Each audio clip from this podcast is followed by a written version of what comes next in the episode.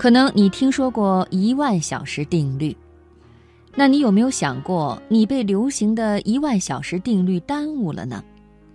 要想成为一个领域的专家，人们都说需要一万个小时的练习，这是没错的。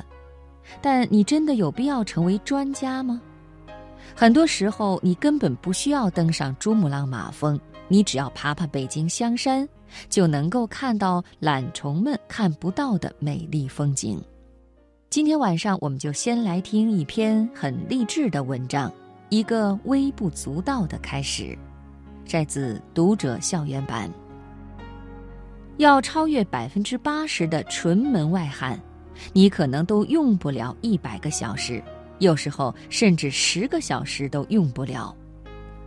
比如理财投资，可能你花一万个小时也成不了巴菲特，但是花不到十个小时学学记账、指数基金定投，你就能够超越无数月光族。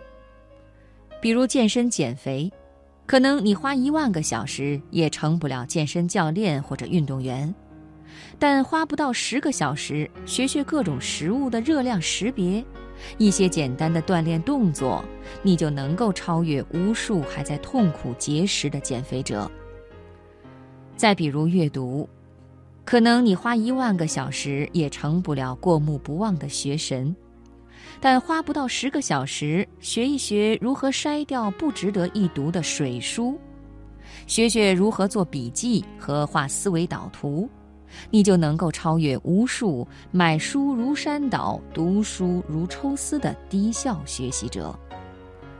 再比如绘画，可能你花一万个小时也成不了达芬奇，但花不到十个小时学学画简单的人物、艺术字，你就能够超越那些画盲，在朋友圈集赞无数。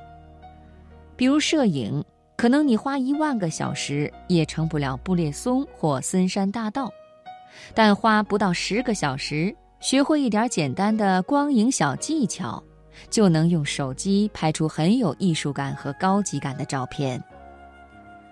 从一万个小时到十个小时，听起来已经很容易了，但是为什么上面说到的这些领域，你到现在可能还没入门？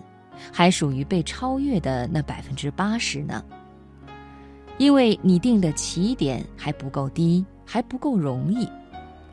如果你宅得太久，爬香山可能对你而言都太远太累。第一个起点应该是尝试在周末下楼去转转。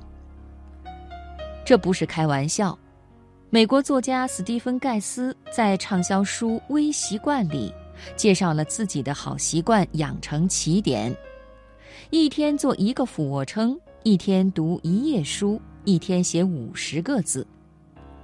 两年后，他拥有了梦想中的体格，写的文章是过去的四倍，读的书是过去的十倍。如果把起点放大，一天做十个俯卧撑，读十页书，写五百个字，看上去更像样，也不太难。很多人可能都定过这样的计划，但坚持下来了吗？我们太容易高估自己的行动力。如果目标定得不够低，为了避免失败，我们很可能就不出发了。